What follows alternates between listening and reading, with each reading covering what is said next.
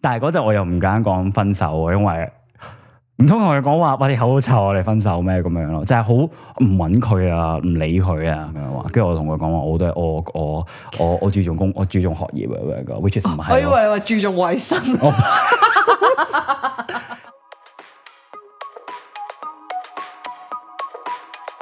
歡迎收聽《眼不見為立青》。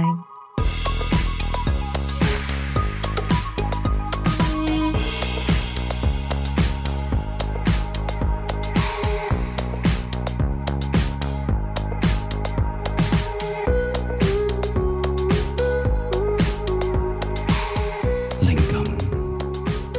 突破。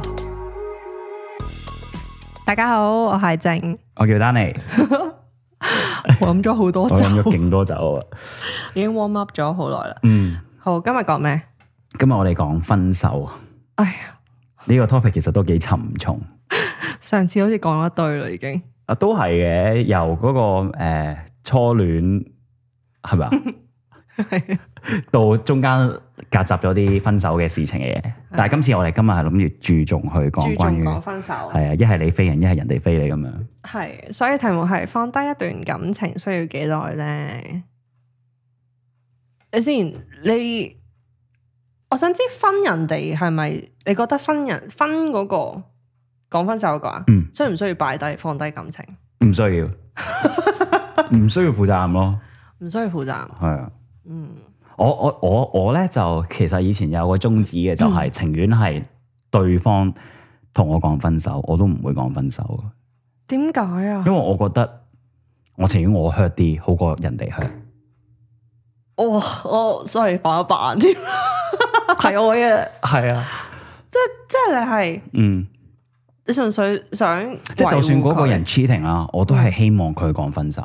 護佢佢 cheating，都係希望佢同我講分即手。係你會等到佢講分嗯手係。啦，我情願我最傷，唔唔明喎，咁如果係你已經好想同佢，你已經唔中意佢咧，嗯，我唔會講分手嘅都係，你我為衰咯。 都唔係，因為嗱。好好明顯，我我以前咧係因為人哋傷過我啊嘛，咁、嗯其實自然嘅反應咧就係你都會想試下去傷人哋咯，嗯，係啊、但係原來咧你傷人哋係唔好受嘅，所以之後就唔好再傷人哋啦。哦，即係你試過傷人哋冇？我都有試過傷人哋，因為喂其實咁呢個要聽下啦。呢啲係弄巧反拙啊 嘛！你真嗯係你做人哋做過咁多衰嘢，點解？即係你你有有句嘢咩話？男人唔壞，女人唔愛啊嘛。係啊，係啊，我覺得佢係真嘅，真係啊，係啊，嚇係啊，即係我覺得唔我唔會中意啲好壞嘅咯，嗯，哦但係即係有少少有少少啲好好先生、啊好 gentle 嗰啲，我係會反白眼真係啊！嘅，係。我以前我不嬲都好哦我中意嘴賤嘅我。其實我覺得西花女仔中意嘴賤，因為嘴賤係幽係偏向幽默少少，除非你真係嘴你真係爛口，你個你個嘴真係衰到貼地嗰啲。啲，嗯如果你純粹係賤賤地咧，我覺得所謂男人唔話女人唔愛就係、你唔係壞到出汁咯，係係啊，即係 man 咯，係咪啊？你嗱你咁乖，你未必可能 man 到嘅，其實 我哦 man 啊不羈哦。嗰啲咯，我覺 得咁講下講下你咯，如果係你問我知講緊點樣？唔係我 都想我想聽下你講先，因為我 我有興趣聽啊嘛。我嘅不羈啊，你嘅即係不羈我點樣飛啊不？如唔係誒，你係咯，你點咩人哋點飛你先啦？有冇試過人哋飛你先？其實咧，如果要數人哋飛我咧，我應該係有試過三段感情係人哋飛我嘅，哇，仲數得到？但係咧有兩 咩叫仲數得到，啊 有咪多到數唔到？ 救命！人哋聽眾會誤會㗎，哦，係唔好意思，唔係好意思，啊，維護下我形象，係好好好， 所以睇唔到啊嘛，聽到係請繼續。三個入邊，但有兩個咧都係上一集講過其中一個啦，都係佢講分手。嗯嗯跟住其實佢係講下，結果我同意咗，嗯跟住所以最後純粹嗰陣係咁啱我自己，但係我個人呢，我知道呢，如果我想分手嗰刻咧，嗰個人一定 feel 到，我我係冇辦法扮冷淡啊啊，嘛，係啊唔係係係有嘅，係周啊都因為都經歷過啱。係啊，即係我住係我特係一定 hundred percent 忍唔住，我甚至我即係佢講嘢我可能會唔答佢啊，我會開始冇反應啊。嗯嗯唔腹肌啊嗰啲嘢咯，跟住但係我唔係嗰種，我會抌到你想同我講分手嗰下，我係會好直接地我哋分手啦咁樣嗰啲人嚟。哦係啊，OK，你都幾灑脱喎，咁樣成件事係。因為嗰陣我唔中意佢哋啊嘛，嗯嗯嗯，因為我覺得我誒、呃拍咁多段感情，過半數啦，大部分嘅都係我純粹想白拍拖，我覺得呢個人唔錯。係我覺得，因為我我屋企背景誒、呃家庭，佢爹哋媽咪好好，對我好好。係但係因為佢哋係教育人士啊，同埋佢哋工作好忙啊，跟住所以同埋我屋企誒一直都有每個人都被情緒一個 item 影響得好犀利，係，其實所以我哋就嘅屋企嘅氛圍其實唔係好開心啊，好長期都係、嗯嗯我自己唔係好識得感受被關愛，佢真係。嗯因為我覺得好多都係即係屋屋企屋企導致咯，所以佢嗯導致我好缺言語上啊或者行為上嘅嗯嘅愛鼓咯，勵啊，咁樣係啊嗰啲，咯，即係冇帶俾我壓力嘅，唔會嗯成日都去到啊、物質嘅，嗯純粹係好單純嗰種，我我就會好缺乏咯，所以我就好不斷地去尋求俾到我呢啲嘢嘅人，咁所以咧。嗯所以其實之前大部分時間拍拖，我都係為咗滿足自己呢啲心情，嗯所以我可以好灑脱嘅原因就係我純粹滿足自己咯。如果我不被滿足嗰刻，我就斬啦咁 樣， ，OK，好變態，啊 你啲自私我啦，我都覺得係。係咯，以前嘅以前嘅自己 係啊幾自私嘅，我承認承嘅，認哦我覺得，因為唔識啊嘛。係啊啱係啊啊，係跟住，所以嗰兩次可以咁灑脱，就係、誒、第一個就真係唔中意啦。嗯，嗯第二個咧，第二個即即係第二個佢講分手，但係我最後同意嗰個人咧，嗯我可以咁灑脱，就係因為我真係唔中意佢啦嗰一刻。 OK，係啊，即係呢個係另外另另一另一種情況，我真係經歷到我真係唔中意佢咯。嗯但係我同佢一齊嘅原因咧，又係因為我三個人嘛，嗯其中一個人唔係最後冇提到嘅嗰個人嘅分手。嗯嗯導致我同呢、個呢一、個人一齊嘅。啊我而家咪講好亂 啊，你可唔可以再講清楚少 少？我驚啲觀眾聽唔明，其實飲 緊酒，啊所以有啲思緒唔對。好多支線啊，因為係啊，唔係我咪話三個人嘅。係啊係啊係啊，跟住第一個就係中學嗰個係啊啦，咁就係、就係、玩玩下咁係樣，所以嗰陣佢同我講分手，雖然佢講下，其實佢唔係好想同我分手嘅。嗯跟住佢嗰陣之後係咪咁同我講係翻？係跟住我同就我同佢同意咗，所以大家都冇乜感情，所以好灑脱啦。係跟住，嗯，第二個講分手咧，誒、佢分我嘅咧，就呢、個真係好爆傷，呢個係係傷到好幾年都冇辦法拍拖，都幾痛喎，點解好，痛。即係我哋分手又一齊又復合，又分手又復啊合咧，好、嗯嗯嗯大概佔咗四至五年咯呢段時間。跟住好煎熬嘅其實成件事情，好煎熬啊！跟住一直去到我真係要走出嚟，就係、我去到澳洲最後一次復合嘅分手咧。嗯跟住，然後我想完全地忘記呢個人，所以我就做咗好唔好嘅決定，就攞咗嗰個人冇另一個人嚟做水泡，嗰、個就係我上一集係提過佢嘅， deserve 嘅，係啦。咁一開頭咧，嗰、個人都係做水泡，因為啲水泡有一個重點啊，common。我覺得大家如果遇到水泡，應該都係通常差唔多原因，就係佢好關愛你。 嗯，佢管接送啊，巴拉巴拉所有嘢，跟住之後，所以因為我當一笪我到尾都當佢水泡嘛其。實真係冰咯，係咪啊？係咪而家呢個時代啲人係話要叫冰，唔係水泡喎？ O K，係咪啊我老咗，我唔知喎，我聽人哋都哦有係做名分嘅冰誒， 有名分嘅冰 咯，係咯，有名塊冰咯。跟住之後後尾分手，所以我係咪 deserve 咁樣被恐怖情人 咧？都我都唔知，但我同佢一齊一齊咗一段時間嘅。但係有冇開心過先？其實你嗱再諗翻，撇除咗咁多嗰啲嘢發生之前，好老實講啊，係冇噶，因為我覺得我係湊仔咁樣，長期都係。咁其實你最慘 咯，真係喎。係啊我開係開頭我係覺得一開頭覺得好似有個哥哥咁樣，所以就攞咗去做水泡。但係咧，基本上係冇開心過咧，我就開始湊仔啦。嗯，哇！咁你其實拍拖其實最緊要都係尋開心啫。 你成件事完全係好凄慘嘅故仔咁樣咯。我嘅情路好坎坷，係啊係啊，係因為其實我到到尾我都係純粹缺愛嘅呢個人，你講嗰個人我決覺定我呢個啊人你係 OK 即係經歷咁多，嗯我拍分人哋同埋被分都係因為我嗯缺愛，好多時係。嗯我我我最傷嗰個等陣再講， ，OK，俾我沉澱一下。啊，沉澱下先。 我唔知我突然之間好多我，但我我可能我呢個家我屋企人咧就係負責係比較係付出嘅，即係我爹哋媽咪，所以我就會我嘅 style 就係會比較付出多啲，即係嗯總之唔理三七廿一，佢點對我點都係付出嘅。好無私嗰種，係無私嗰種愛，即係即係爹哋媽咪就係話，當你愛一個人，你就係願意去奉獻，乜嘢都要無私去。但係呢個係我，好好啊！但係呢個係我睇到嘅嘢啊嗯嘛。但係其實爹哋媽咪冇同我講，亦都可能冇教過我，其實雙方都係要付出噶嘛。所以我、哦，所以你係盲目地我自盲己付付其實出係一種自我麻醉咯，嗯係、啊，以為我當我付出。誒咁、相對性嘅嘢就有相對性嘅回報咯，其實都有咁樣諗嘅。係係最初頭咯，但係當你去到最後尾係個女仔唔愛嘅時候，誒佢佢可能你付出嘅嘢唔平等嘅，你就會變相咗就係話我付出唔緊要啦，我無論點都好我都付出，希望你有一日回轉啦，哇！即係呢個感覺。但係原來呢一個我咧想係幫非你啊寫首歌喎， 我諗到一首聖詩，係咪係啊，但係我覺得係其實咁樣做係非常之唔好，係啊唔健係康，你會好攰咯。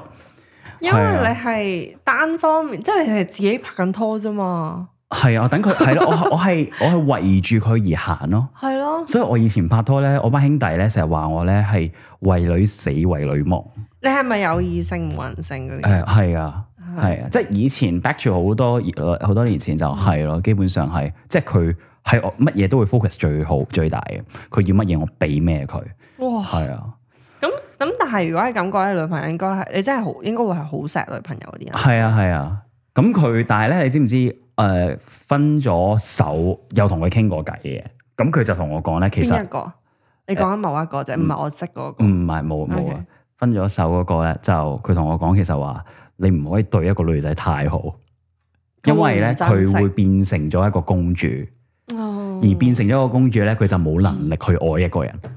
嗱，佢咁樣講嘅，但係其實我覺得誒 sort of 係一半啱一半唔啱嘅，但係我嗰陣我真係太過寵寵佢啦，咁變相咗佢咩嘢做都會覺得係冇所謂咁樣咯。但係但係最分手最痛嘅時候就係因為佢 cheating 咯，因為佢覺得，嗯即係可能就係覺得就係、就翻翻去 back 住我 very start 就係話男人唔壞女人唔愛咯，佢就中意一個壞嘅男仔啊， Oh my god！係啊，咁其實呢一樣嘢對我嚟講會你。嗰刻就諗我有咩唔好？係啊，我覺得我覺得有咩唔好啫？我對你咩都好，個男仔又對你差又成，就係、嗯可能輕佻咁樣。咁、嗯但係佢就係、都係女仔就係中意咁嘅樣，嗯係啊，所以好大衝擊嘅其實。但係呢個其實第但二係啊係你啦講你講，但係你有冇諗住變個壞嘅人？有啊試過啊，哦，我有試過㗎。因為咁樣，係啊係啊，我有試過咁樣去，唔係 cheating，但係嗯係類似愛理不理咯。但係咧係 work 嘅喎，真係。 Oh my god！唔係好教壞人嗰。個女仔咧係你會 keep 住揾佢嘅，但係咧誒你唔會真係中意佢咯。係咯，因為我係你想咯咁樣做又係咪你想要嘅嘢？其實唔係咯係即係我當初我有試過，其實最後尾我我我有一個好唔中意嘅一個女仔嘅，嗯其實唔係，其實佢樣樣都 OK，但係以前真係年少無知啊。嗯我係有一樣嘢係頂佢唔順，我真係唔可以同佢一齊，係因為佢口臭。係啊，佢口佢口好臭，成個坑渠咁嘅味，好驚啊！真係好恐怖啊我。真係 expect 緊啲咩好高深嘅大唔係嘅嘅原因。以前你就係好無知啫嘛，你好簡單，即係口臭 咯。係啊，但係嗰陣我又唔敢講分手喎，因為唔通同佢講話，喂，你口臭啊，你分手咩咁樣咯？就係好唔揾佢啊，唔理佢啊，跟住就誒佢、就知道哦，你係咪唔應該一齊咧咁樣嗯話？跟住、我同佢講話，我都係我我我我注重工，我注重學業啊，which is 唔我係以咯。為你話注重衞生，係啊，但但 turn out turn out 佢而家結咗婚啦，好開心，啊佢有一個美滿嘅家庭，which is 非常佢之會唔好會。知道你講緊佢啊？梗係唔會噶啦，你有冇講英文名？啊好似我啱啱我吹過 咁。唔會唔會唔會，但係係 咯，但係係咯，即係啊我有嗯恭喜有，晒但係其實真係冇點飛過人嘅，冇同佢講話，唔係會會飛過人，但係我覺得最印象最深刻係最唔中意就係呢個女仔咯，係係啦好臭，但係咧 cheating 咧對我嚟講咧係對係我一直最內心一種最恐懼嘅事情嚟嘅，嗯，係啦，因為你冇安全感你係咪喎。遇到好多 cheating？係啊，我遇過兩個，有一個係台灣妹咯，有冇嗰個有冇一個我知噶？入你知嘅應 該。誒係咯，就係上一次嗰個咯，佢係台灣妹唔嚟㗎，係唔係。啊，唔係台灣妹唔係嚟，㗎，即係誒最 fair 好耐之前，誒、你同緊即係十年前嗰個男仔一齊嗰、個，我就同緊台灣妹一齊嘅，啊，係啦。咁但係嗰個台灣妹咧就係、又係 cheating 啦，咁樣、但係你嗰個算啦，唔會再睇佢啦。但係其實最 hurt 嗰個咧就係你識嗰個女仔咯，我我睇得出你嗰陣情緒非常低落，真係啊，係哦啊，係 feel 到㗎。係我啊，覺得失戀嘅人係一眼就望到㗎，因為哦咧。我特我真係覺得自己情緒出得最大問題嘅時候，就係、真係失戀嗰陣咯。嗯，我點解會習慣自己去放空諗嘢發吽豆咧？就係、因為失戀開始，其實即係最係傷啊，啦好最創傷啊，係你你嗰排咧，我唔知有冇位，你係會突然間望住一個位，然之後就冇反應噶。哇，你都幾留意我，誒、我觀察人哦好 OK 叻，係啊，我比較容易觀係察啊係啊人，因為好傷得真係好痛啊，係啊，因為我記得我之前我最傷佢，佢最傷害我嘅時候就係嗰陣我喺澳洲，咁佢話佢要去誒翻香港誒去同爹哋媽咪去旅行，嗯咁、可能會 fin 三個禮拜啦，但係最後尾一個禮拜咧，佢揾翻一個以前嘅舊同學嘅男仔一齊出嚟見，跟住仲誒。呃跟住仲佢哋總之出咗去玩啦咁樣，嗯但我完全唔知咯。跟住佢再翻翻嚟澳洲嘅事，我睇到。其實我唔 check 人哋電話嘅，但係等嗰誒、先，佢哋出去玩，兩個出去旅行啊，呃類似嗰啲啦。總之出去，總之係過夜嘅親密啦，親密啦，係係。跟住但係其實我都唔想，其實我唔會 check 人哋電話，因為係嗯 by trust 啫嘛。你你係啊，嗯男女朋友嘅時候，咁、但係見到嗰個 message 就係佢話嗰個男仔就係話誒誒佢好有錢嘅，佢話你翻嚟啦，誒、你翻嚟我就即刻娶你啦咁樣講。嗰個男仔講係啊，同個女仔講，係啊，嗰陣我晴天霹靂咯，我係完全你睇係到個 message。我睇到 message，我睇晒，跟住我仲喺度，我同佢對質咯，跟住佢仲維護緊嗰個男仔， What？係，跟住跟住之後，我會覺得哇好痛，我我嗰下係完全唔你想，喺你自己屋企嗰陣，係啊，因為嗰陣我係分開房瞓嘅，我哋我瞓廳，我瞓咗成年廳嘅。 What？係佢瞓我間房嘅，跟住但係咧，我成我全程咧就係有係有嗰種煎熬嗰種感覺啦，因為佢我知道佢上去喺房，佢自己同緊嗰個男仔傾緊電話咯， 喺我間房同緊嗰個男仔傾緊電話咯，係啊係啊，唔係但係誒、先，你知道佢傾電話係你提知道呢件事之前定係點啊？呃知道呢件事之後，佢話跟住佢就話我我嗰日我喊住同佢講話。誒、你可唔可以唔好再同佢傾電話？我咩都 OK 嘅，即係喂咩都得嘅咁樣。但係佢又話佢跟住佢同我講，我盡量啦，咁樣講啦。係啊，但係你嗰陣已經係佢話佢係朋友，因為嗯，係有曖昧咯，係啊，其實已經睇得出佢自係己曖認昧。有佢佢曖昧，認啊，佢認咁其實。仲一繼續曖昧。其實我有同佢講話誒，不如你翻翻去啦。佢佢因為其實佢需要係一個家庭，佢想要結婚，但係我想同佢講話，我同佢根本就唔可以結婚住，因為我哋要再了解清楚。但係嗰個男仔係完全係可能識咗兩三個禮拜，但係佢俾到佢而家想要嘅嘢佢，所以佢就想諗緊想唔想去翻翻香港。係啦，但係嗰陣，但係最後尾佢又冇事啦。佢話：誒、不如我都 keep 住試下啦，咁樣講。所以其實誒嗰、段期間都幾辛苦啊。可能我仲都開始係有少少思路，有少少問題。好誇張喎，係啊，但係其實我係抑壓緊我自己嘅情緒咯。但係你係好開頭冇諗住要分手嘅，知道呢件事都一開頭有噶，但係最後尾都係俾呢一個愛情去麻木勒咗。索、勒索麻木咗咯。係啊，即係點都想試下咯，即係冇理由咁辛苦。但係佢冇同過你講佢會唔聯絡嘅喎，係啊，佢話佢嘗試咯。咪就係咯，一般人跟住我阿妹咧 就即刻爆晒粗口咯。佢係佢係將佢所講嘅嘢，即係佢維護嗰個男仔啦，去係合理化。但係你妹係喺屋企噶嘛，係啊佢知道晒所有嘢，所以佢好憎呢個女仔哦佢咯。睇到，佢冇係聽住佢講嘅。佢唔係聽，係聽住我講，因為我以前我基本上我喺聽咧，係以前咧我成支紅酒懟晒係咁喊咯，但係冇人知。哦 係啊， my god！係啊，咁誒、誒，其實對我嚟講，即係所以同居咧，係對我嚟講咧係一個唔應該暫時會做嘅嘢咯。 有啲 traumatized 要咗，係會有種恐懼咯，有種因為壓唔知力。佢喺間房做乜嘢。誒、其實係安全，其實唔係嘅，但係係因為佢初頭已經冇咗個信任啊嘛。係啊，其實而家重點係點解分手係因為中間冇咗個信任，同埋大嗯家嘅思維諗法唔同。但係你好驚人喎，因為一般人會去原諒一個人繼續同一個人試，係因為嗰個人佢話我會改㗎，嗯話我會同佢唔聯絡，但係佢係話我盡量 啦，然後你都肯係喎，其實係最後尾跟住有少少改變嘅 佢，佢最後尾都你真係係啊好麻木喎嗰個 moment，係啊，其實已經去咗麻木，因為其實呢個女仔咧係我以前嘅教會嘅一個女仔嚟嘅，嗯咁、其實係初頭都冇一齊過，但係好想同呢個女仔一齊嘅。咁但係可能就係因為一個理想咯，即係夢想嘅嘢，即係你好似係已經有個 picture My of 佢 dream come true 佢好似好咁樣好咁樣，但係原來當你一齊相處，原來大家係唔夾嘅，咁就慘啦，係仲要一齊同居，係咪先？所以其實我極力唔係幾贊成同居 嘅，係啦，即係婚前同居我都麻麻地，係啊，因為你冇咗你自己嘅自由啊，你冇咗你自己嘅空間，我係我我同意，因為我覺得既然我要冇空間講，咁我不如結婚。係啊，我係啊做咩要冇大家冇呢個 identity 嘅身份， 即係好似但係要同佢同居，係啊。係係啊，所以其實我又好即係俾翻呢啲 credit 俾我阿媽咯，因為佢用咗佢好大嘅忍耐、嗯愛心去包容我同嗰個女仔咯。係咯，佢嚟你屋企，我媽咪其實，知啊，跟住中間嗰段，因為佢其實即係講真，你做阿媽肯定睇到自己嘅仔咩事啊。咁我記得我阿媽，我我一講咗少少已經喊，跟住我阿媽就好憎呢個女仔，但係阿媽知道我好啊中意呢個女仔，梗係憎啦所以佢嘗試俾個 second try 俾佢，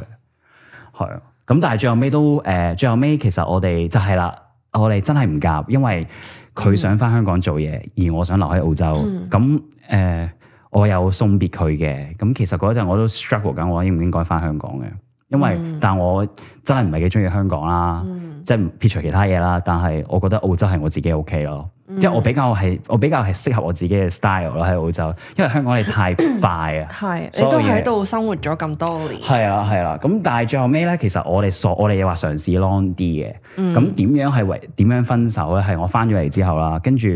我開始做嘢啦。咁但係咧有一日咧，就係佢話佢出去同班 friend 去，即係同啲女仔去玩啦。點不知結果結果我知道佢去咗蘭桂坊，即因為係會玩啦。啊知因為我睇其他 IG 咯。啊，跟住之後咧，我再打電話俾佢，我打咗差唔多三十幾次電話俾佢啦。跟住佢冇聽電話咯。已經冇安全感。我嗰陣我其實有兩次係最煎熬嘅，就係、最後尾嗰一次。嗯嗰嗰、一次係基本上我係誒、呃因為我嗰陣仲喺 exhibition 嗰度做緊嘢，嗯我去咗 Sydney 嘅。嗯跟住之後，跟住之後咧，我最後尾誒，呃佢、終於都揾翻我啦。佢話佢唔夠膽再同我面對，同我傾偈。咁我由嗰一刻開始咧，我話咁我哋算啦，我哋分開啦。咩？啊即係你打咗三十幾次電話之後，佢都冇復冇你，覆啊！一段時間都冇復冇。覆我，係隔咗第二日咯。跟住佢就話佢冇佢冇面揾我咁樣講，咁我就 OK 好啦，唔唔再揾。係啊所以其實我覺得最傷啊係最後呢一次咯。所以其實我覺得誒咁、樣嘅，我而家 即係有個俾翻 credit 俾我自己現任嘅女朋友， 佢同我係走過每一段嘅經歷，同埋同我一齊去克服翻我內心心底一啲唔中意嘅嘢咯。嗯，係啊，咁、嗯但係誒、呃所以我話拍咁多次拖好唔好咧？其實真係見仁見智，因為你分手，你可能有啲真係你可能你傷人，但係嗯但係其實你分手唔係一件好開心，唔係一件好，即係其實係幾認真嘅，嗯即係你分咗手，其實你 hurt 到人，亦都 hurt 到自己，係啊，嘥精神嘥體力。係係啊，即係你除非你有，你除非你後生，你有呢個本錢 玩，但係真係誒係啊咯，我會覺得係好攰咯。係，如唉 如果可以唔分手，唔分手。但我覺得純粹係我呢種人啊，係即係好似我呢個性格，我唔我冇辦法話你都係啦嗯。但係我話我呢種性格嘅人，我唔唔對情感同愛咁模糊嘅咧，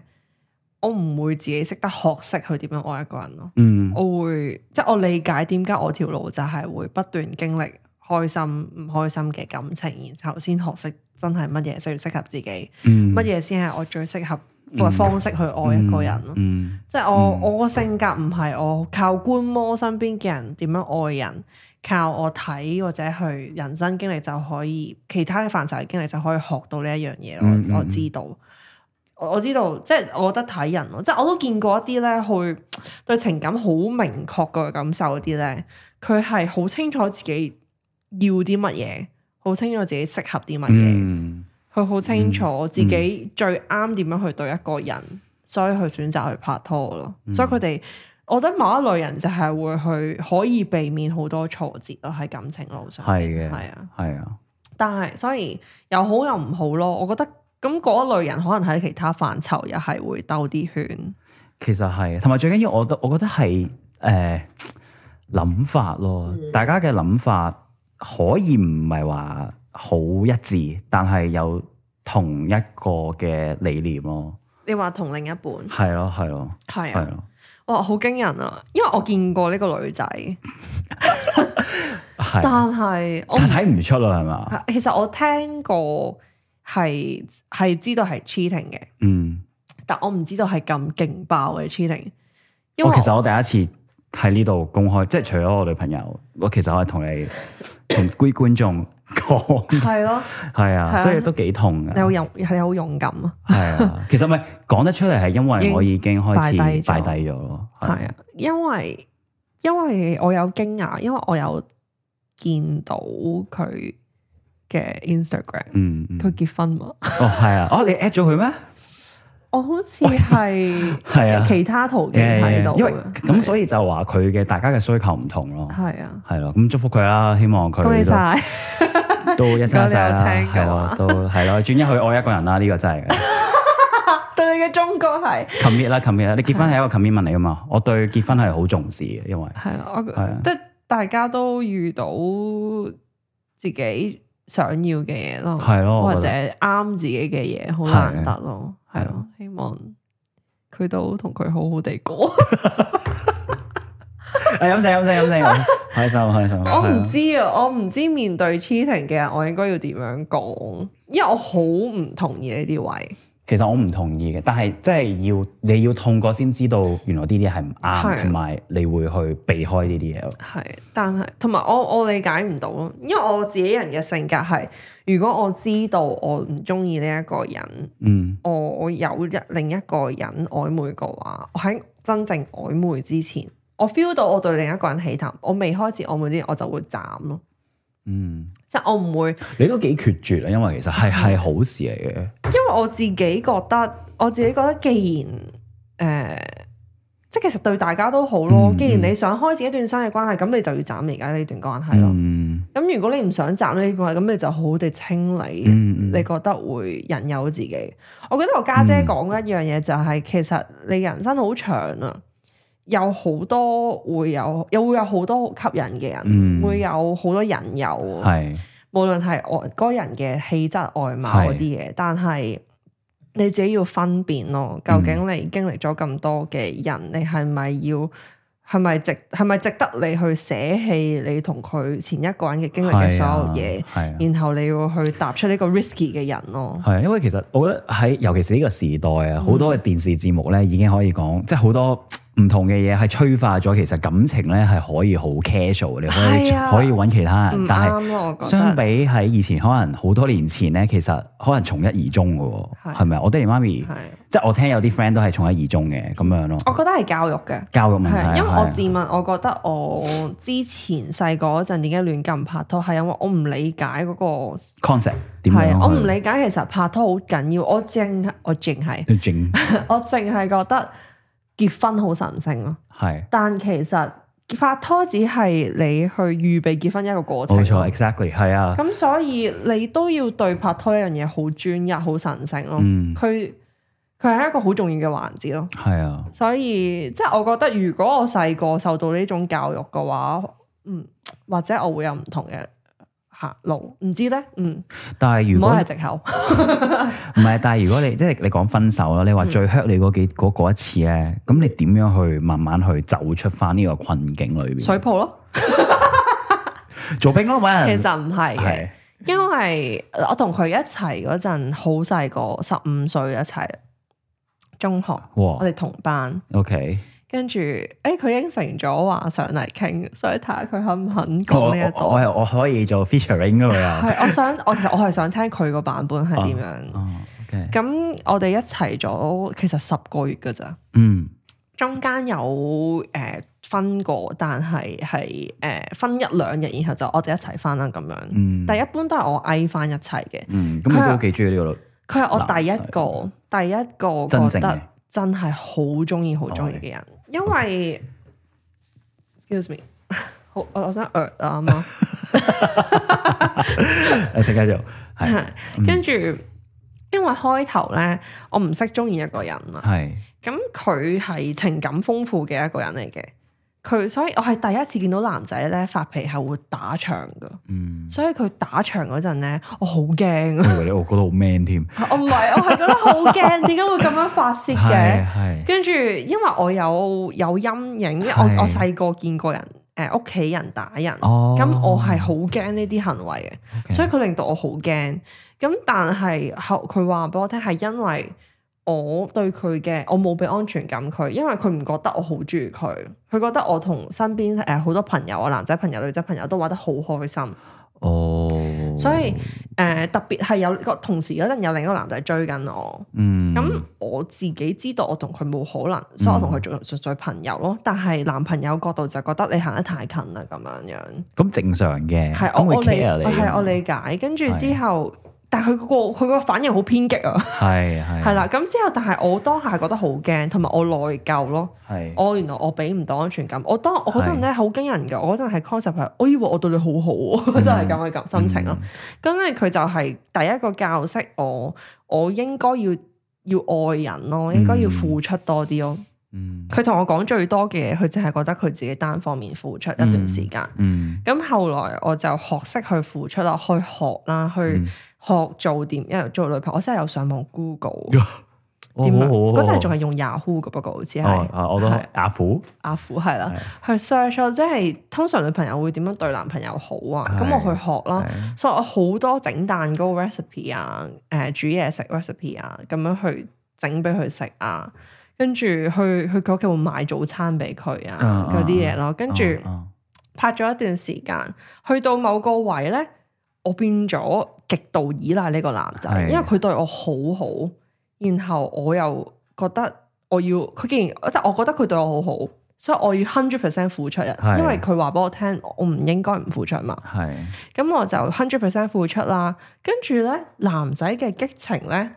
一開頭俾爆咧，佢之後係會減係嘅。啊係啊，其實每個人都係咁嘅，其即係實每男個人仔，。但係只不過肯唔肯其實講出係嚟，咁，我當下係調翻轉，嗯所以我哋就係、我哋錯開咗咯呢個時間，嗯跟住我嘅 hundred percent 付出咧，對佢嚟講係負擔咯，去到某個位，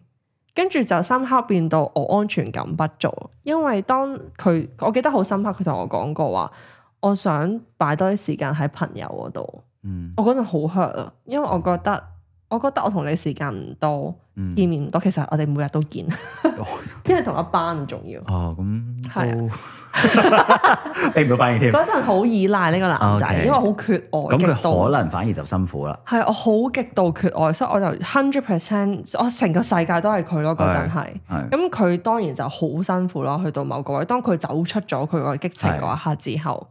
跟住我哋我就佢越走得遠咧，我就越努力搲係住通常都係佢，。但係佢就越辛苦咯佢，就越辛苦，又係感情咁勒索所以我哋又係就去到某個位係，我係扯住佢咁係，滯係佢都有一刻佢都講過話，點解好似我哋兩個調轉咗咁嘅中間，同一開頭、嗯開頭係佢搲住我，跟住我嗰陣係有反思過，但我控制唔到，我嗰陣已經跌咗落去啦。嗯跟住我仲好記得佢佢嗰陣介紹咗佢表弟俾我識，佢表弟仲同我講話。誒好羨慕佢表哥有呢個女朋友可以咁黐身，佢咁黐身係啊嘅反女仔。而反而佢咁樣講，你會覺得你做得啱咯。係啊，跟住我嗰刻我就覺得我係一個好女朋友咁係樣咯，你啦反而你更加就會落力 咯。係啊，咁我係咯就落落力啦。但係咧後尾一另一樣嘢係分開我哋嘅，就係、我成績係偏中上嘅，但係佢成績係唔好嘅。咁然後深刻佢要留班，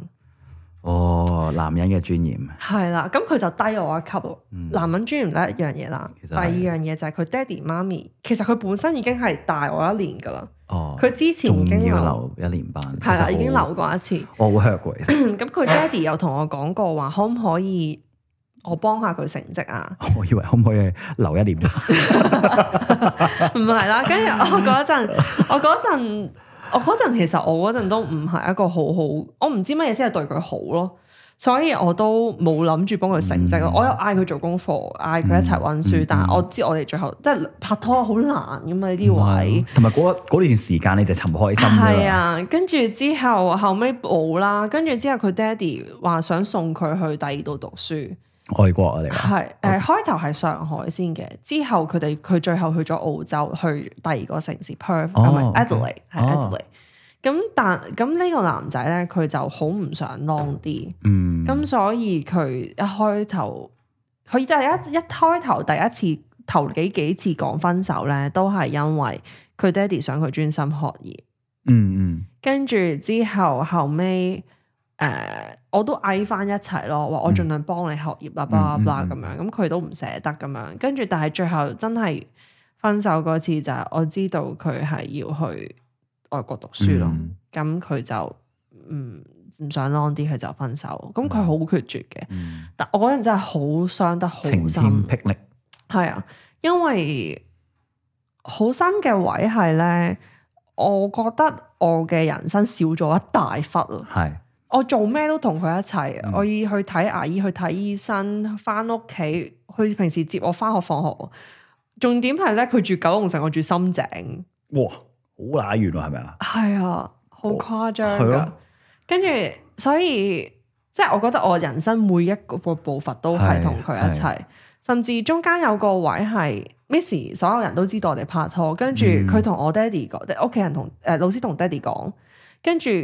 男朋友嘅屋企人係同意嘅開頭，但我爹哋媽咪係極度反對，所以我爹哋直情係。要見家長咯，鬧到，同埋佢會佢打爹哋直接打電話俾個男仔講話你你你係類似我唔知傾咗啲咩，但係總之就係冇一齊嗰啲嘢。哦，OK，跟住最後，但我哋都靜雞雞一齊，哦，即係我覺得我同佢經歷咗好多嘢，嗯，然後誒、呃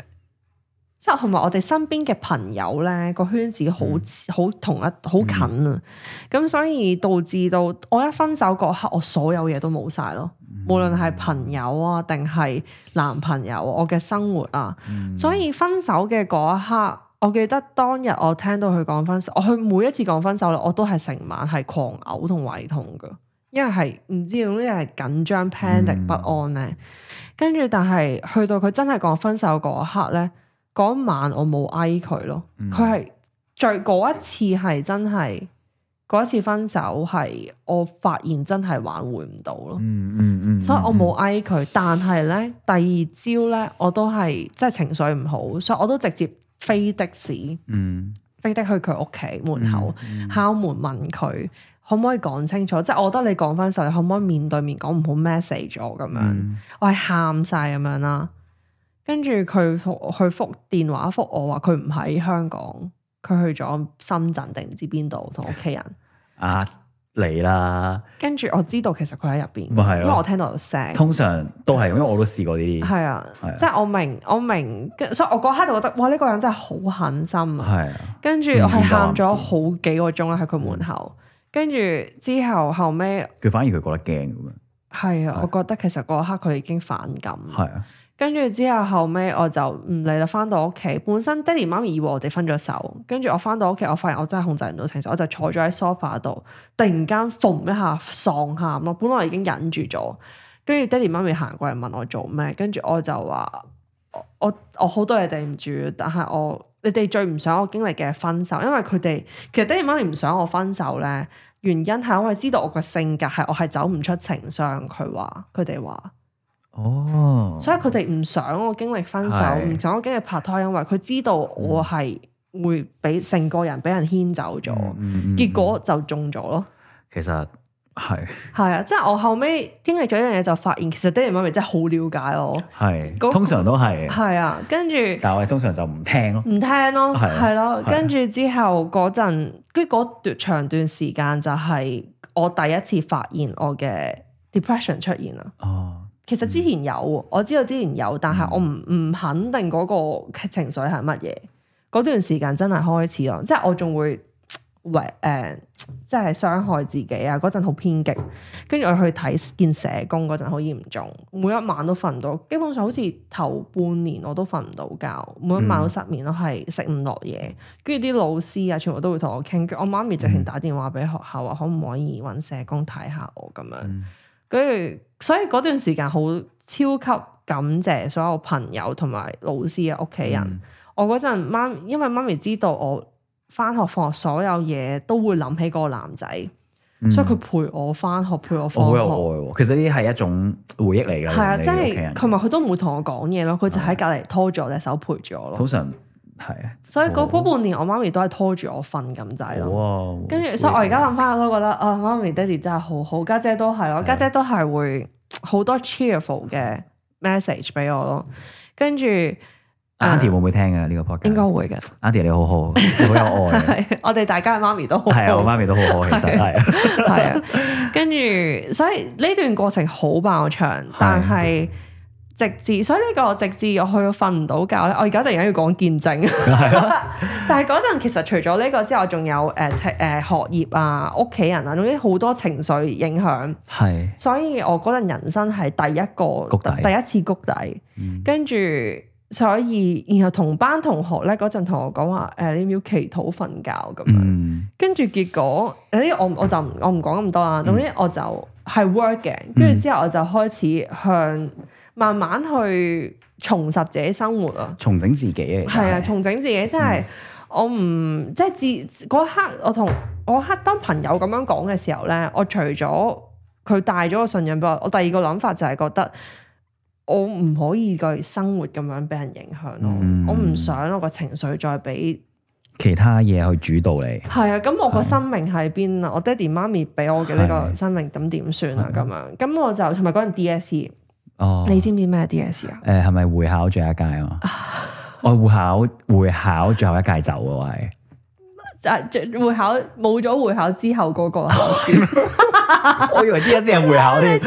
知啊，哦，係咩？我係會考最後一屆走嘅，俾你知。唔係，我係十喺崇真嗰度 走啊嘅。 anyway 唔緊要啦， 你 A B C 嘛唔，係啊，係正嘅做。跟住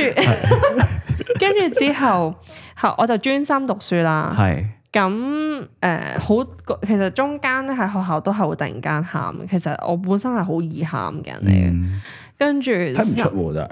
吓，而係啊，我覺得走過咗之後，我個性格係完全 hundred percent 調轉咗。睇唔出。跟住跟住之後去到專心考試咧，跟住慢慢我就開始擺低，但其實我耐唔耐都會諗起佢，嗯所以我係嗰陣練成咗，我會突然間望向一樣嘢，放空好爆咯，因為我嗯我諗緊嗰個人，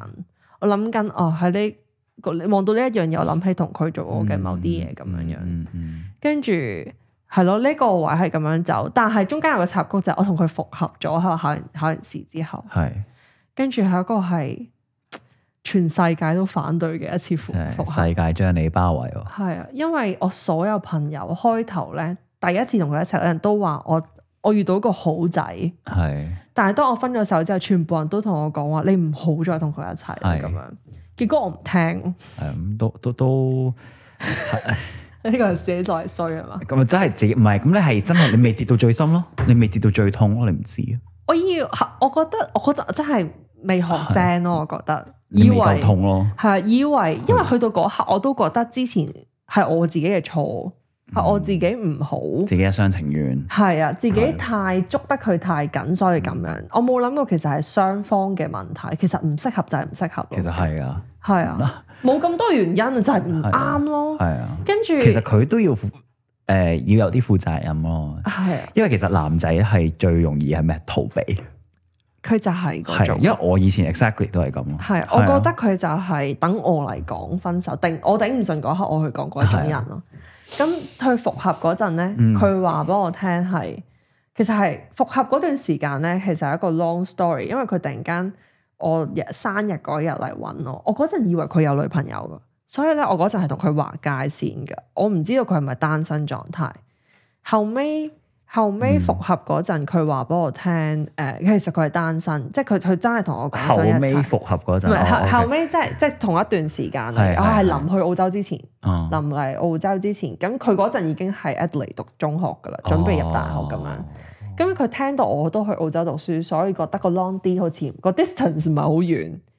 咁所以咧佢就覺得好 workable。跟住結果 咧，咁然後我都冇忘記佢，因為嗰陣。係啊，我知你仲全因為為全部人咧喺中學生得太深，佢都同你講話，而家唔得啫，可能考完試之後，你專心考完試之後有機會埋一齊咯，咁樣。啊嗰啲就死啊！話俾你聽，真係唔因為你應該仲有希望，啊係啦，咁嗰陣就一齊咗，跟住結果咧，就一齊咗。我就發現其實唔係我講嘅問題，咁佢係啲就咩係個問題係一齊咗之後發現，我覺得我唔知點解以前會中意佢咧。係咯，以前中意佢係覺得佢佢其實佢係曳曳地，又唔係完全曳。嗯嗯佢嗯係運動好叻，但係讀書唔叻。但然後佢個人嘅性格係好熱血嗰啲嚟嘅，係，會食煙嗰啲嚟嘅，會紋身嗰啲嚟嘅。我覺得食煙又 OK 嘅，佢即係唔係曳，即係佢純粹係不係啊係咯，好不唔羈。你上次就係唔唔講係不羈，好嗯 care 世俗嘅係啊觀念嗰啲人嚟嘅。 OK，咁但係我發現我同佢嘅問題係有價值觀出入係咯，咯即係好多我覺得佢講嘅某啲嘢我唔同意，然後我覆佢佢唔同意。嗯，跟住淨係可以開心咯，冇辦法一齊分擔咯，我哋兩個。哦，咁跟住去到，所以去到分我哋我去澳洲，佢都嚟澳洲啦。我哋基本上可以一個月都唔講嘢，一個月一個 message 咁滯，所以我都唔知究竟我哋係咪拍緊拖。係所以直至某個位，我發現我又開始出現我好緊張，我唔知發生咩事嗰啲情緒，係我開始驚，我唔係想又嚟多一次。係咁所以我有一次真係打俾佢，同佢講，跟住佢話俾我聽，佢電單車炒車，所以佢成個月都喺醫院。跟住佢有相嘅，所以佢係真係嘅。但係我嗰刻就第二個價值觀就係、真係唔講，係咯，咪咯，我哋冇溝通咯。其實係咯，你想要嘅女朋友同我想要嘅男朋友嗰種對待方式唔一樣。價值觀係咯，完全非常咁所以嗰刻，我後尾就覺得不斷地等待佢去覆我，嗯去有交代，唔係煎熬嚟喎，係好痛苦，苦咯。好痛苦，所以我就同埋同時有個水泡，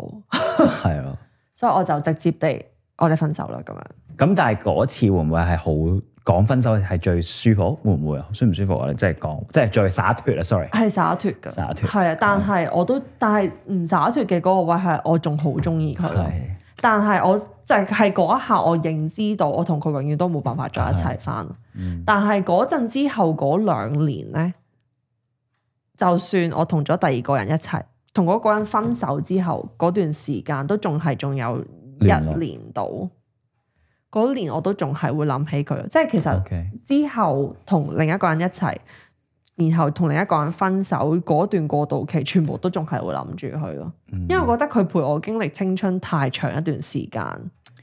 我可以好就老實講，我覺得我仲係好係咪愛呢嗰一種？但係佢唔係嗰種化學反應嗰種愛咯，係已經係升華到佢係一個歷史性人物喺我心入邊，我都唔識點樣形容啊！我覺得我望住佢，佢對我好重要。我嗯我我哋兩個冇聯絡㗎，其實佢對我好重嗯要，但係。我都唔會去想揾佢，我都唔會覺得我同佢仲有咩可能。嗯我覺得但係係佢就係一因個為好重要嘅一個人。係咯，可以講係遺憾咯，可唔可以行到最後尾嗰一步？嗯所以其實你有陣時就可能又係童話式咁樣咯，都希望想 keep 住想同佢有個好，佢好，但係係啊但係永遠就係現實嘅嘢就係原來相差咁大嘅時係，啊候我，希我希望我佢佢佢都遇到佢嘅幸佢嘅幸幸福，福咯我都遇到佢嘅幸係啊哦福，我我嘅幸福。 因為其實你講好多年前啦，你其實每個人嘅變化都真係好大噶嘛。係啊，你而家你需要嘅嘢同需佢需要嘅嘢都唔同係啊，可能你而家你所認知嘅佢，可係能啦，我就係想講，我最中意我即係我，我覺得我最我仲中意嘅嗰個係當年嗰個佢咯。 exactly 就係啦我哋有時係會停啊呢留個咗係唔係會消失嗰係啊種一種感覺，因為由始到終佢都嗯冇，我哋大家都冇做到邊一種完全地傷害大家。雖然我有懷疑過佢係 cheating 嘅，係。但係我唔知啦，係你唔啊佢知你冇會俾可到能人知所係咯，好彩你未知道真相咯，反係啊而，係。所以睇下佢啊誒唔上嚟係會唔會喎，反而如果你講知道個真相，你知道佢 cheating 嘅話，你可能你會對所有嘢幻滅晒嘅。我都唔知啊。其實我有個 friend 話俾我聽，佢好似係有 cheating，係但你係未我嗰刻我就係覺得其實唔重要咯。嗯即係我知道我好中意佢，但我發現其實我中意佢咁中意佢嗰，即係我好中意佢嗰段時間，我期望佢都好中意我，但我從來都唔覺得我，嗯我點樣形容呢？總之就係、嗯我覺得佢，我希望更多，但係我係唔，我唔覺得佢唔愛我咯。嗰陣， ，OK 你明唔明我意思啊？ kind of，我想要更多，但我唔覺得佢冇俾我。我覺得你擺咗你嗰套 apply 咗落佢度咯。係啊。係咯，我即係而家就 picture 到係咯，但係可能其實佢未必係可能有咁樣嘅諗法。係啊，所係以啊即係所以，我覺得呢段好老實講，我覺得係我自己好投入一地廂拍情拖。啊願，我覺得會可能係。佢投入拍拖可能只係好開頭一段時嗯間咯，我之後係好，我覺得我自己好投入地自己同佢拍拖。嗯，嗯，我明你咩意思，自己係啊，係啊，所以就算佢有冇啊 cheating 對我嚟講唔重要，因為我自己好開心地喺度拍拖，嗯或者好唔開心地咁樣喺度拍拖咁樣。係啊，所以誒、呃我好唔，我所有朋友到而家都好唔中意佢，嗯到而家都仲係咁樣。但係我仲我仲係好中意當年嘅佢咯，嗯係啊。而家嘅佢我就誒呃唔係你清冇楚咩 comment，我真係唔係好熟悉，係啊係啊，係啊，咁其實佢其喺你生命裏面只係過去式咯，唔係啊會係一個現在式係。啊。我覺得所以我覺得我去將佢放低，真係用咗好爆耐時間。嗯，即係放低呢一段感情，但係我意識到放低嘅嗰一刻係真係意識到大家冇可能嘅嗰一個嘢，我覺得係需要一個好理性嘅因素先可以放低呢一啲咁俾情緒牽制嘅一啲舉動咯，我覺得，因為你擺唔低係因為你你個感情擺唔低嘛，因但為你同佢經歷過啲嘢。係啊，所以我覺得你真係要出現一個好理性嘅念頭，你先可以擺低到。其實你當你想出現呢個好理性嘅念頭，係因為你想要去衝破呢個障礙咯。係啊，係啊，如果唔係，你就係會選擇逃避咯。係啊，係啊，所以我覺得係咁，但係咁都啱。其實你衝破咗係好嘅。咁你而家你現任嗰個男朋友有冇同你一齊去？你有冇同佢講過呢啲事情？我有我有講過時一一部分咯，嗯，即係我覺得同你好似咧，啊就係佢都幫我打破咗好多嘅關口，係啊，因為我覺得呢一個以前之前呢一個男仔啊，佢我覺得我大部分時間都喺度等待，我試過咧等佢出街等咗兩個鐘，我喺街度。女人嚟嘅，即係我去到等，去到約定地點，佢都未起身，黐線咩料啊？ 所以即係而家諗翻起咧，誒、我個 friend 啲 friend 同我講話，你覺得佢對你好好咩？我唔覺喎，咁樣係咯就係你自己你自己幻想得好好咯，你幻想其實全係，程所以佢可能有時係啊你可能你覺得佢一個鐘頭後先到嘅，但係佢早半個鐘，你已經覺得佢好好，係啊，就係咪啊？所以係呢你一種你已啊，經係幻想緊呢個一個一個男朋友咯。係係啊啊係啊，即係自己會無啦啦美好係化啊呢一個人咯。係啊，跟住所以係咯，跟住所以不斷係等待咯。嗯跟住而家呢一個男朋友係嗯，我都唔識形容啊，其實好好好複雜噶，因為經歷咗水泡 嗰、嗯個，其、其實不斷用水泡呢個字嚟嚟形容佢，好似唔係幾好佢。係咪曾即係佢曾經係水泡？係啊，其實其實係呢兩個幫我去，即係其實佢都有功勞嘅，係因為佢非常地黐身咧。係嗯所以因為經歷咗上一個係我黐身，但係嗰個人係我不斷地揾嗰個人，所以我就到到去到下一個，我唔唔中意呢一樣嘢，嗯，所以我就開始慣咗我自己要獨立喎，我唔可以再去依賴一個人，我需要有自己嘅生命，我嘅世界唔可以就係佢，我 priority 要係其他嘢，係佢都係重要嘅，但係唔係第一個 ranking 咯。嗯咁呢個訓練咗之後咧，去到而家現任呢一個咧，佢佢就係 balance 翻，係即係我都唔識點樣形容嗰種 balance，啊就係、我唔需要去等佢，哎呀，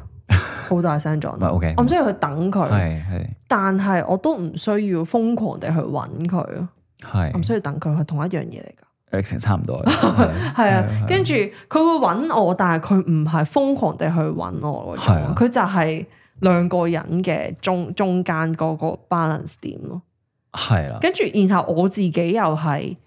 經歷咗一個好冷淡同埋一個好黐黐纏嘅，去到我自己所以都打暈咗，發現我係需要一個 balance 嘅。嗯嗯跟住我就遇到呢、一個本身佢個人就係比較 balance 嘅一個人，係。係咁其實係好啊，因為你就好似有個係咪一個英文字母？我上次睇一本書咧，係如果你哋雙方好似做到 M 咁樣咧，即係唔係 A 啊？知唔知咪知 A A 咧？我如唔果明啊，如果你 A 咧，如果其中一方咧冧咗咧，你就會跌嘅啦嘛。嗯，但係如果你 M 嘅話咧，如果另外一方跌咗就係 N 咯。咁即係其實你你大家有自己嘅生活，哦你哋有係自己嘅朋友空間嘅時候，你哋係可以獨立去自己朋友獨立好緊要啊，係啊我就係因為情商呢一個咧，係啊，我嘅朋友同佢係 share 咧，嗯所以我冇晒朋友咧。係跟住，所以去到而家呢一個係，我唔想 share 朋友咯，嗯我會大家會 introduce 去雙方嘅圈子，但係我哋唔係一個 common friend zone 咯。其實最緊要係有自己嘅 best friend 咯。我真係覺得係係啊，同係埋我會有佢去同佢嘅朋友相處，係啊我係啊佢都有我同我嘅朋友你相處。反而咁樣嘅愛情咧，係會更加健康，係啊，因為我覺得愛情好多因素咧，唔係唔係單止係你同佢啊，其實係外來嘅好多朋友啦、係啊屋企人啊，冇咁樣。錯，係啊，係啊，所以其實係如果有一個健康嘅愛情觀咧，係真係要有朋友啦，同埋屋企人又要中意啦，嗯係啊。同埋但係我覺得真係點講咧，我唔知帶咁多上一任嘅陰嗯影落呢度係咪一個好事啦？誒會呃唔會你帶上一任所有，即係你以前你上一任嗰啲嘢，會唔會有時會 apply 咗落嚟而家即嗰係純個？粹係，如果我上一任係咁樣咧，我就會好唔，即係我好我我會好驚係，而家呢一個會做呢啲嘢咯。嗯，所即係我會有呢啲諗法咯。即係譬如話，因為之前上一任咧，上兩任其實佢係好中意打 機啦，跟住好多女仔朋友啦，哦，跟住即係如果佢有男仔朋友打機咧，O 唔 OK？但係淨係好中意佢淨係打機，佢你咩咩意思啊？即係佢好中意打機，但係打機裏邊好多女仔朋友，誒、你話上啊一上兩個唔係啊，唔係係佢本人好多女仔朋友，哦好異性多阿妹啊啊巴巴巴嗰啲我啲好唔中意，咩成日都話阿妹啊契咗嗰啲咧，係啊，好煩啊 M K 嘅時候先會做，跟住即係啲女仔去旅行會買手信俾我，我就心諗點解啊？ 係咯，你話俾我聽點解？即係我好怕呢啲事發生啦、跟住現任咧，佢讀男校，佢身邊真係一個女仔朋友都 冇。有時係好事嚟嘅，你知唔知係，然後佢係真係，即係我覺得佢好好多安全感咯。嗯佢係唔中意打機，佢興趣係睇書。嗯，係一個好驚，即係我覺得佢對我嚟講係一個好好奇怪嘅一個人嚟嘅。嗯跟住佢又唔會妒忌心好重，嗯但係佢會同我講話：你今日去邊啊？咁樣，跟住我話哦我我見邊個，我就會自動講我見邊個，跟住後尾佢就會玩得開心啲。即係我哋即係點講，唔會雙方要求俾多啲信任度咯，因為我覺得我覺得契嘅，吓嗯默契係啊，我個默契係咯啊。，跟住然後因為佢冇女仔朋友咧，所以我又唔會擔心。係誒，同埋佢因為佢冇女仔朋友，所以如果佢一識到女仔朋友咧，佢會同你講，即係佢會界線分得好清楚咯。係佢唔識，佢唔會識嗰種曖昧啊、模係男女嗰種係模糊嘅位咯。好啊，所以我即係我覺得，我覺得其實係過往經歷去帶到俾我點樣去睇睇到呢一個人嘅優點咯。嗯，係啊，。係咯，所以其實我覺得最緊要係你肯同你你而家而家現任嘅伴侶去傾呢啲嘢。啊因為好多時候候你會收收埋埋，同埋會覺得將唔開心嘅其實係唔需要表露俾另一半，但係係其實正正係溝溝通真係好緊要。通係真係好重要係啊，因為你講真，其實佢唔知你以前係發生啲咩事嘅， Exactly，係啊，到其實我到 even 啦，可能你你而家你同佢一齊，但係到之後可能你或者佢可能有啲生活化都會改變係嘅，啊。但係就要開始要點樣去接受同埋要去包容咯，嗯，